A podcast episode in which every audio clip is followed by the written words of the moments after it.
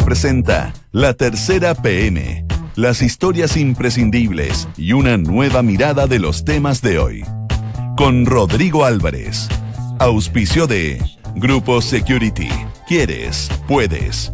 Y en consorcio búscanos también como banco. La Tercera PM, en Duna, sonidos de tu mundo. Son las 2 de la tarde con dos minutos. ¿Qué tal? ¿Cómo les va? Muy, pero muy buenas tardes. Bienvenidos a la tercera PM acá en Radio Duro 89.7. Es jornada día martes acá en Santiago. Está parcialmente nublado el cielo. 15 grados de temperatura en estos momentos acá en la región metropolitana. Máxima para la tarde estimada en 16. Jornada de harto tema, jornada de harta información. Vamos a ir de inmediato a revisar los títulos que hoy traen esta jornada la tercera PM. Aplausos y abrazos en Chile Vamos. Logra mayoría en comisión acusadora a Marcela Cubillos. Se hizo el sorteo y solamente Maite Orsini será la única diputada de oposición que estará conformando esta mesa que va a analizar la acusación constitucional que va a ser presentada contra la ministra de Educación. Ese es el principal titular que destaca hoy día en esta jornada, la tercera PM, pero que también se hace cargo de otros varios temas. Por lo pronto, con un mea culpa, menos rostros y en noviembre, después de 36 años, la cena pan y vino se reduce tras el caso Poblete. Ese también es tema que analizamos en esta jornada en la tercera APM. Otro de los titulares, avalistas, firmas, notarios y calígrafos. ¿Qué puede venir y no en el caso del expresidente Eduardo Frei? También es tema en esta jornada, lo ampliaremos en un rato más. Eh, a propósito de ese titular, trae además hoy día la tercera PM en su jornada de día martes una entrevista a Diego Cabot, el periodista que destapó los cuadernos de las coimas en Argentina. Estamos ante un momento donde hay un default moral y también judicial, es lo que dice el periodista argentino. También nos hacemos cargo de algunos temas internacionales como este, las razones que llevaron a Estados Unidos a retirar a su espía de más alto nivel del Kremlin en el 2017. Y en la política de las encuestas, hoy día destaca la tercera PM, las encuestas privadas que precalientan la posible reelección de Matei, Alessandri y Barriga es otro de los títulos que destaca en esta jornada la tercera PM. Vamos de inmediato a entrar en materia en alguno de estos temas. Está junto a nosotros María José Navarrete, periodista de Nacional de la Tercera. ¿Qué tal María José? ¿Cómo te va? Buenas tardes. Hola, buenas tardes. Para hablar de lo que estamos destacando como título, eh, con un mea culpa hay menos rostros y en noviembre, después de 36 años, la cena par y vino se reduce tras el caso Poblete. Generalmente esto se hacía en agosto, que es el mes de la solidaridad pero supimos, y todos nos enteramos en julio, de la situación que enfrentó el fallecido Renato Poblete. ¿Qué va a cambiar? ¿Con quién conversamos? ¿Y cuáles son los cambios que va a traer esta cena de pan y vino, María José? Claro. Así como tú decías, en julio se dio a conocer el caso de Marcela, o sea, el caso de Renato Poblete que se dio a conocer gracias a la denuncia de Marcela Aranda en enero de este año. ¿Mm? Y en julio la compañía Jesús informó cuáles habían sido las conclusiones de esto, en que habían sido 22 víctimas acreditadas que eh, de este fallecido sacerdote por hechos que se prolongaron por 48 años. Después entonces, de la investigación que fue llevada adelante Claro. y se conocieron todos esos detalles de, esas 22, de esos 22 casos, además. Entonces, y además muchos, o sea, todos estos casos se produjeron mientras el- en el periodo en el que él era capellán del Hogar de Cristo. Entonces, el Hogar de Cristo lo que hizo este año fue suspender de momento la cena pan y vino que estaba agendada para agosto y eh, aplazarla hasta noviembre y con una serie de cambios. O sea, primero no va a ser en espacio riesgo como solía hacerse eh, los años anteriores. Va a hacerse en tres comunas distintas, Estación Central, La Florida y Vitacura.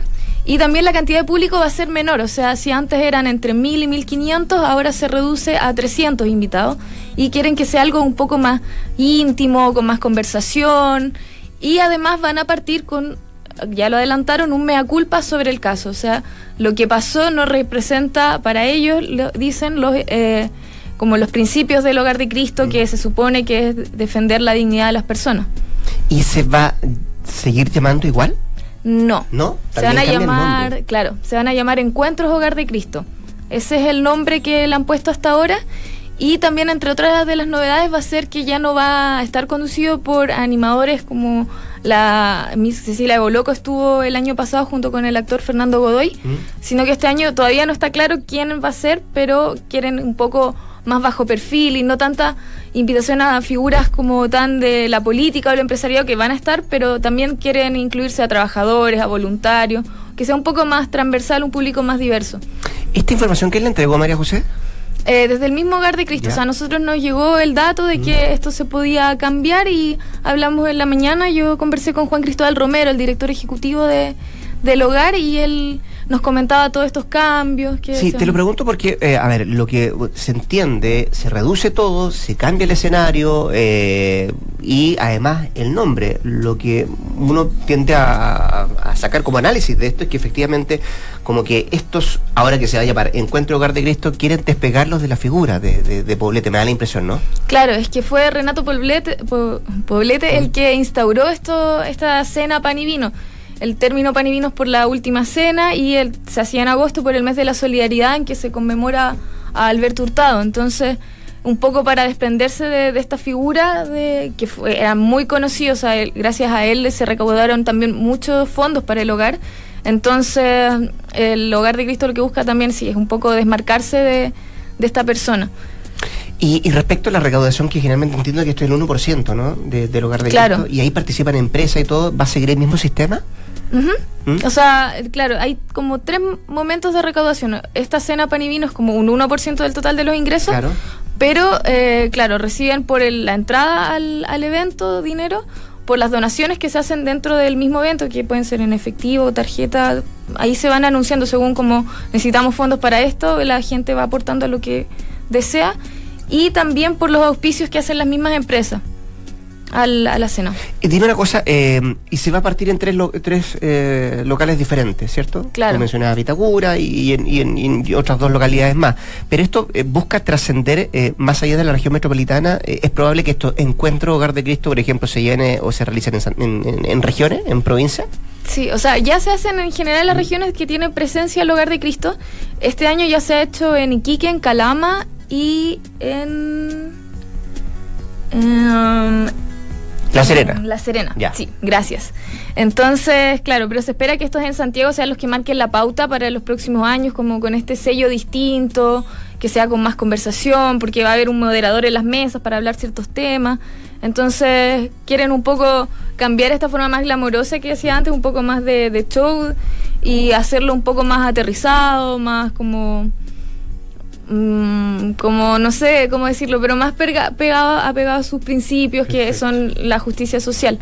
María José, eh, y yo partía eh, contándote cuando empezamos a conversar que esto se realizaba en agosto, que era el mes de la solidaridad, eh, y era quizá el, motivo por el cual se realizaba en el mes de, de, agosto. Ahora, ¿cuál va a ser el motivo para decir, bueno, es en noviembre?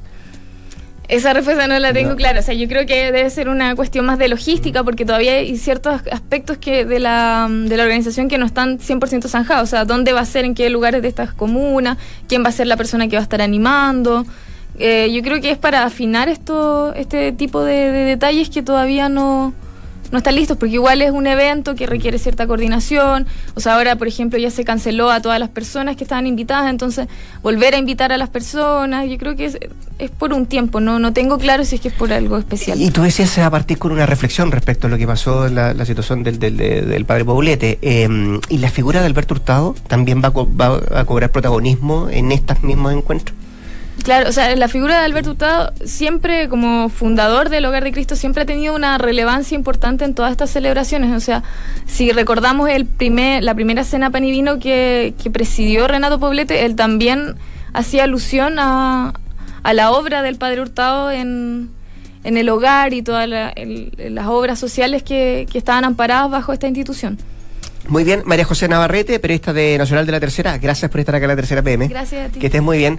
Son las 2 de la tarde con 11 minutos. En Duna, escuchas la Tercera PM con Rodrigo Álvarez. Vamos a cambiar eh, drástica, radicalmente de tema para abocarnos a uno que está todavía en desarrollo. No hemos conocido el titular pero hay tantas bajadas para esta noticia, y estoy refiriéndome, por cierto, a la situación que enfrenta um, el expresidente de la República, Eduardo Frei, con su hermano Francisco, y todas las... Em, todas las líneas que se han escrito a propósito, a propósito de esto. La última que trae la tercera PM lo titula así: Avalistas, firmas, notarios y calígrafos. ¿Qué puede venir y qué puede no venir en el caso del expresidente Frey? Lo escribe Sebastián Minay, que está acá junto a nosotros. Don Sebastián, ¿cómo le va? Buenas tardes. Gracias por estar en la tercera PM. Eh, gracias, Rodrigo. ¿Cómo estás tú? Buenas, muy buenas tardes. Así es, eh, creo que, que, llevaba la cuenta yo que han pasado ya 12 días desde, desde que conocimos esto. 12 días. ¿Y todavía no regresa a Chile el expresidente? 12 días, eh, debiste estar por llegar ya. 12 días. Hay varios que tienen la cuenta regresiva. Sí, sí, sí. Sí, la semana pasada nos dijeron 8, después 6, 4, ahí estamos. Vamos a tener que, vamos a tener que hacer nuestra propia pesquisa. Oye, de 12 días sí. Me perdonan si soy malo pronunciando números. 12 días sí.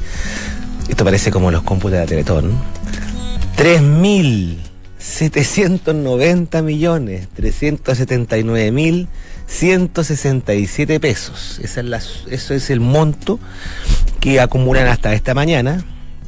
Eh, no es el las, final. Las demandas interpuestas. No, no, no, no, no, no.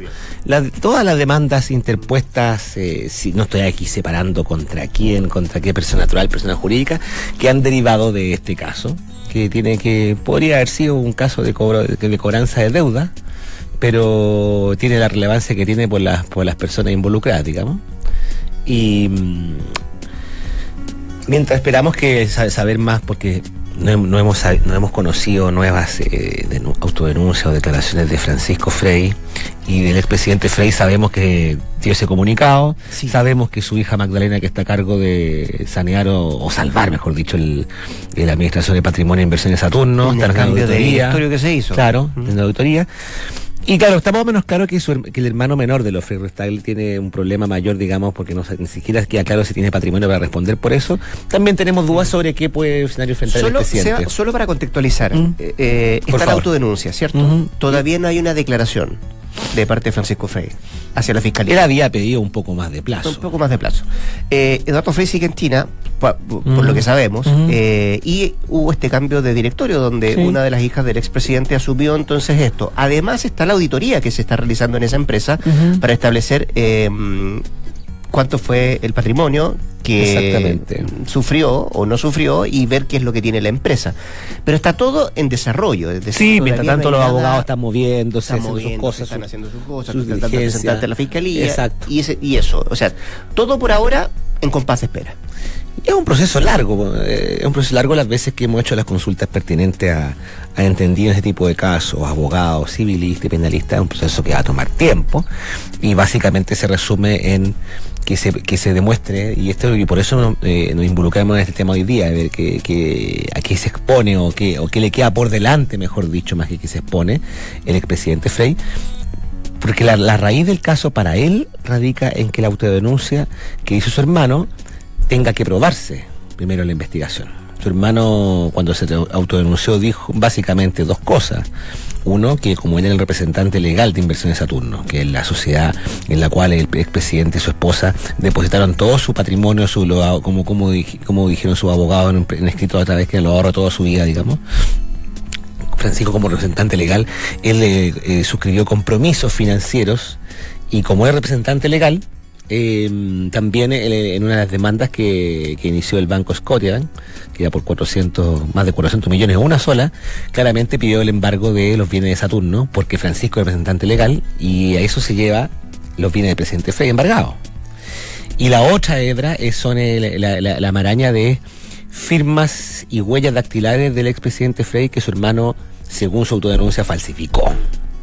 Y eso siempre ha movido un poco la confusión porque el primer impacto que tuvimos todo era engañaron al expresidente, ¿cierto? Bueno, eso tiene que demostrarse, pero, pero, pero las víctimas, el lenguaje judicial, son las víctimas. El, el, presidente puede sentirse una víctima y sus abogados así lo han remarcado, eh, Juan Domingo Acosta y, y Alejandro Laura.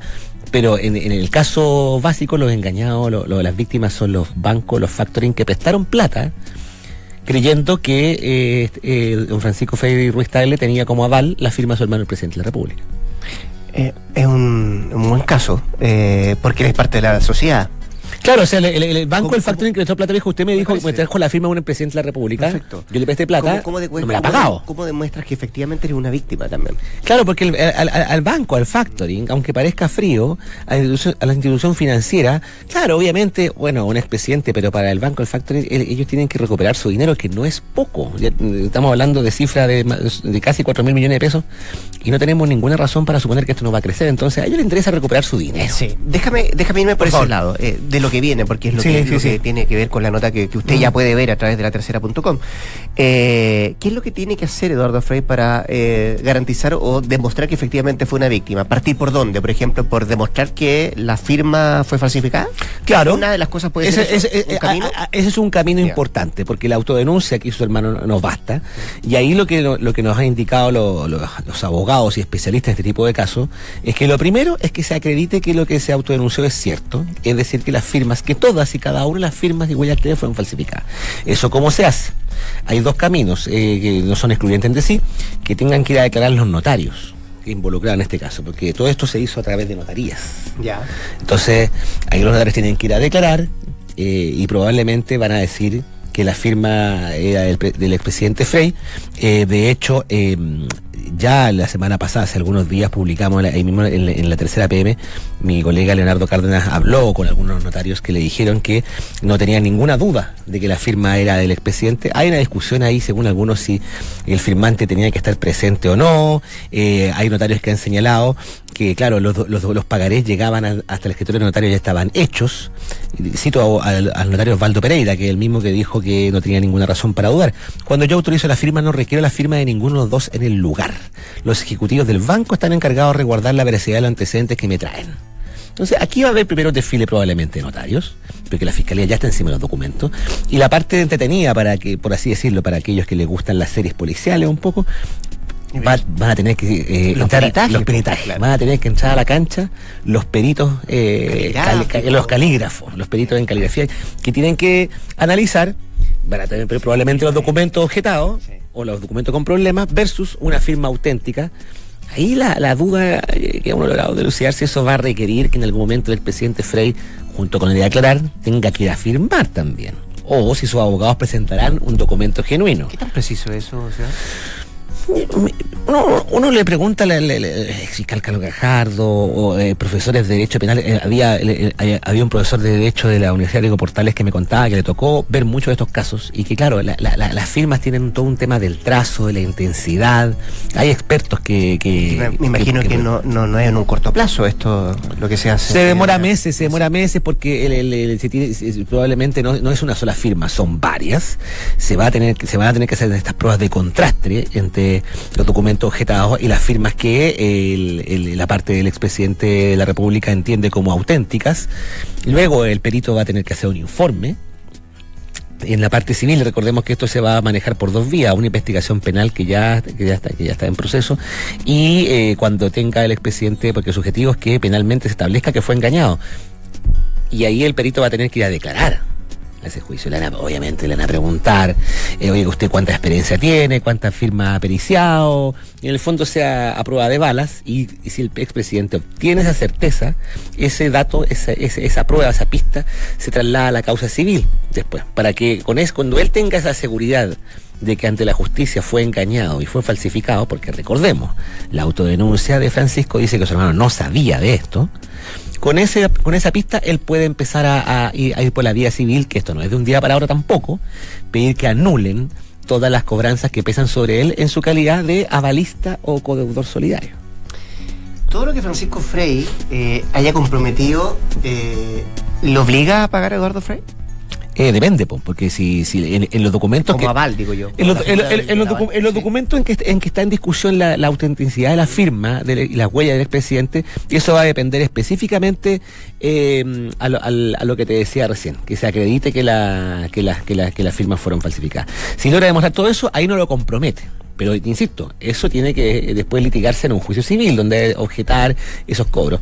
Si no, lo de- si no logra demostrar los abogados de la parte del presidente Frey dice que, que fue falsificado, pero uno le pregunta al especialista, y, y es una posibilidad, o sea, suponte tú que una firma o dos firmas no se logra acreditar, pero yo pregunté, Estos peritajes eh, eh, tienen como resultado una zona gris donde no pudimos establecer. Hubo dos abogados que me dijeron generalmente son súper precisos, ¿no? Hay, hay un blanco y negro acá. ¿Es o no es? En una, basta- tú imaginarás que bastará una o dos firmas. No estoy diciendo que vaya a pasar, es lo que señalan los especialistas. Y ahí tendrá que ser, se le cobra a él, porque la balista. Es lo mismo que cuando uno va a arrendar una casa, pide un aval, qué sé yo. Si el deudor principal no paga, paga el aval. Y ese es el problema que tiene el expresidente. Tiene que sacarse ese peso de encima por la vía de establecer que él nunca supo de esto. Y no es menor el asunto. Pero aún así. Es complejo. Pero aún así está la parte del compromiso patrimonial por la vía de eh, inversión de Saturno. Todos lo- lo- los documentos, porque eh, para que la gente no se enrede. Una cosa son las firmas. La otra cosa es el mandato que le dio Eduardo Frei a su hermano Francisco, que recordemos fue gerente general entre 1988 y julio de este año. Entonces, eh, todo lo que ella ha comprometido con el mandato, la duda está que yo no he visto el mandato, yo no sé si alguien lo ha visto. Los especialistas dicen que hay dos caminos, que el mandato sea de poderes amplios o de poder restringido. Por ejemplo, me decía uno, suponte que, el ejemplo súper burdo, yo tengo un kiosco y yo te entrego un mandato a ti, Rodrigo Álvarez, eh, para que según el giro de este kiosco, que es la compra-venta de dulce, eh, tú llegas y compras a, a los, a los proveedores y ponte tú que no le pagas a un proveedor de dulce, no a comprar ninguna empresa. Bueno, si no le pagas, te van a cobrar a ti, y si no, y si yo si mi mandato que te di era para eso, me van a cobrar a mí. Si el mandato que no te que te di no era para endeudarte, era para otra cosa, bueno, ahí, ahí, ahí entran con otras figuras como esta limitación del mandato, peleas de abogado, pero, pero, pero, eh, cada peso que quiera salvar el expresidente Fey va a depender de la lucha juicio. Bueno, ahí está. Y si el mandato fue amplio, eh, Esa parte no, no tiene, no tiene que, no tiene cómo no, no responder. con esa cifra que diste al principio de esta conversación, Pero no todo depende, ojo, ojo. no sé, pero- pero y no todas las demandas, no todos los 3.000 son contra Eduardo Frey. Pero no. Pero tiende como, a lo mejor da la impresión de que el, el- el mandato no era, no era acotado, sino que era un poco más amplio. Eso va a tener que Sí. probarse, porque insisto, esa cifra tiene que ver con todo el caso, no, no son todos esos miles de millones contra Este es solo uno de varios capítulos más que faltan, ¿cierto? ¿Llevamos en el cuarto nosotros? Hablando de esto. Sí, yo creo. Sí, Sí. no sé yo, Bueno. pero Frey, queda todavía paño por cortar. La ¿eh? próxima semana seguramente te tenemos un nuevo capítulo de este caso, tal vez con Eduardo Frei ya pisando tierra chilena. Es lo que debería ocurrir según el cronograma que tú y yo tenemos en la cabeza. si no te veo de aquí al viernes, cuídate, ¿ah? Chao, Sebastián. 2 con 23. Estás en la tercera PM con Rodrigo Álvarez. Y vámonos rápidamente al ámbito internacional, porque yo lo destacaba al principio de esta edición de la tercera PM, que íbamos a revisar también qué está pasando más allá de nuestras fronteras, pero quiero partir con una noticia de último minuto, que tiene que ver con la decisión del presidente de los Estados Unidos, Donald Trump, de destituir al tercer asesor de seguridad. Graves esta palabra, seguridad de su mandato. John Bolton no va más en la Casa Blanca. Y saco a colación esto porque lo que trae hoy día la tercera PM tiene que ver justamente con seguridad. Las razones que llevaron a Estados Unidos a retirar a su espía de más alto nivel del Kremlin en el año 2017. Valentina Jofre, periodista de Mundo de la Tercera, junto a nosotros acá. ¿Qué tal, eh, Vale? ¿Cómo te va? Buenas tardes. Hola, muy bien. Para eh, meternos en esta historia que es sabrosa de Sí, principio a fin, que tiene totalmente. mucho detalle, mucho de, también de lo que decía yo, de, de cuestiones de seguridad, desde la Casa Blanca hasta el Kremlin, y cómo todo esto eh, gira en torno a mm, aquella posibilidad, lo que se anunció en su momento, de que Estados, eh, de que Rusia había influido en las elecciones del 2016. Sí, eh, esto parece de película, pero no, es la realidad. Y claro, efectivamente, en 2017 Estados Unidos retiró a su espía de más alto rango en Rusia. Esto lo revelaron eh, CNN y The New York Times. Y ellos dicen que esta decisión se habría dado en parte por la creciente preocupación sobre el mal manejo de la información de inteligencia por parte de la administración del presidente Donald Trump. Eh, y Este es el esto- argumento que tuvieron para claro, sacarlo. Claro, Perfecto. y en el fondo porque este, este mal manejo de la información de inteligencia podría haber expuesto a este espía y en una de esas uno nunca sabe lo que, lo que, a lo que pueden llegar los rusos. ¿Qué, qué tan claro? eh, la- las dudas están ahí eh, Sí. planteadas. ¿Qué, qué tan, qué, tan, eh, ¿Qué tan profundo estaba trabajando este espía en el, en el Kremlin? Sí, mira, él fue contratado hace décadas por la CIA, eh, cuando era un funcionario ruso de nivel medio, pero con los años él fue ascendiendo y era parte de las tomas de decisiones del Kremlin e incluso eh, CNN dice que él demostraba un poco eh, el, alto nivel que él poseía porque mandaba fotos eh, de documentos en el escritorio de Putin. O sea, hasta Entonces él podía estar casi que claro en el despacho del presidente Vladimir Putin. Ese era como el alcance al que él llegaba dentro del Kremlin, era muy importante. Y su posición se vio un poco en peligro cuando se reveló esta interferencia de Rusia en las elecciones del 2016 en Estados Unidos, porque la CIA después reveló que eh, Putin habría ordenado esta interferencia y los medios comenzaron a sacar notas eh, diciendo que tal vez esta información podría haber venido de un espía ruso al interior del Kremlin. Entonces, como los medios empezaron a sacar esta información, eh, los funcionarios de inteligencia estadounidense dijeron, él está un poco en peligro, ¿qué hacemos? retirémoslo de Rusia en el fondo dejemos de usar sus servicios, pero hay que retirarlo de Rusia. Y esto lo hicieron en el 2016, se lo propusieron y él dijo que no. ¿Él se negó? Él se negó en una primera instancia eh, por preocupaciones familiares, eso dicen. Eh, ya. Sin embargo, después en 2017 ¿Mm? hubo una, una, reunión en Washington con Trump, y el canciller ruso y otros eh, funcionarios rusos y en esta reunión Trump habría expuesto información clasificada que Israel le habría dado a Estados Unidos sobre el Estado Islámico en Siria. En el fondo esta información no tenía nada que ver con el espía, pero el hecho de que Trump haya dado esta información de inteligencia a Rusia, así como si nada, en una reunión, hizo a los funcionarios estadounidenses decir como, bueno, eh, Trump está exponiendo mucho la información de inteligencia, este espía podría estar en peligro eventualmente. ¿Y ese espía, eh, vale, eh, em, sale de Rusia y con qué paradero? No, no se desconoce, desconoce su paradero y, mejor que así sea, porque en el fondo conocemos el caso de Skripal el año pasado en Reino Unido, que lo intentaron envenenar desde Moscú.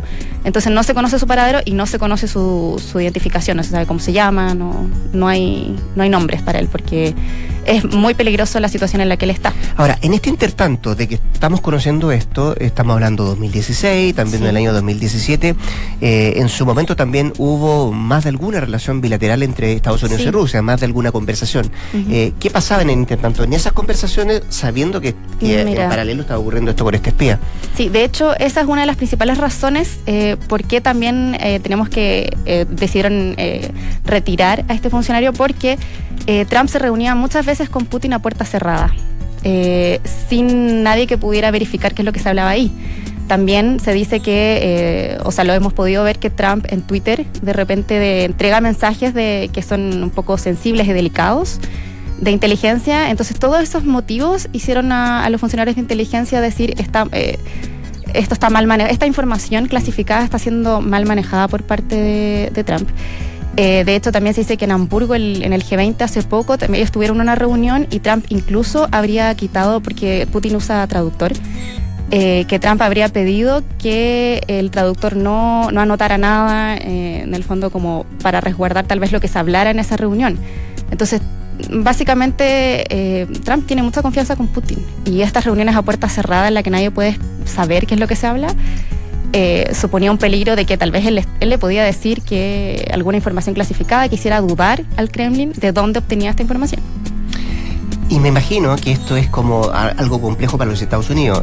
Rusia es una de las amenazas, la otra es China. Sí, sí, sí, claro. Eh, o sea, para ahora Estados Unidos se queda ahora Estados Unidos se queda casi eh, sin, información importante que obtuvo dentro del, Kremlin. Y sí, Rusia y China son las principales amenazas para la seguridad nacional de Estados Unidos. Entonces, los expertos dicen, bueno, ahora Estados Unidos, mm, ¿cómo lo va a hacer, por así decirlo? ¿Cómo se hace para generar un espía como el que tenía? Sí, era muy complejo. De hecho, mm. los analistas dicen que probablemente esto, si vuelve a suceder, va a suceder en muchos años más, porque no es fácil, sobre todo Rusia, que Rusia tiene un, un sistema de seguridad y de vigilancia eh, bien intenso, bien fuerte. Entonces, ¿cómo lo logró Estados Unidos en su minuto? Esto fue hace décadas, entonces tal vez era distinta la situación. Pero hacerlo ahora, yo creo que yo creo que Estados Unidos perdió ahí, claro. Y que se conoce además, es lo que decía yo, cuando además eh, ha destituido a su tercer asesor de seguridad, John Bolton, el presidente Donald Trump. Por desacuerdo, claro. Por desacuerdo y que es la tercera persona que está encargada de esa área tan sensible para los Estados Unidos. Valentina Jofre, periodista de Mundo de la Tercera, muchas gracias por haber estado acá. Gracias. Son las 2 de la tarde con 30 minutos y con esta información de carácter internacional ponemos punto final a esta edición de día martes de la tercera PM. Yo antes, por cierto, tengo que contarle tres cosas. La primera, que en Grupo Security cuentan con las empresas para acompañarle en cada etapa de su vida, apoyando, financiando, protegiendo y asesorándote para acercarte a todo eso que quieres y con la excelencia en servicio que siempre los ha caracterizado. Grupo Security, quieres, puedes.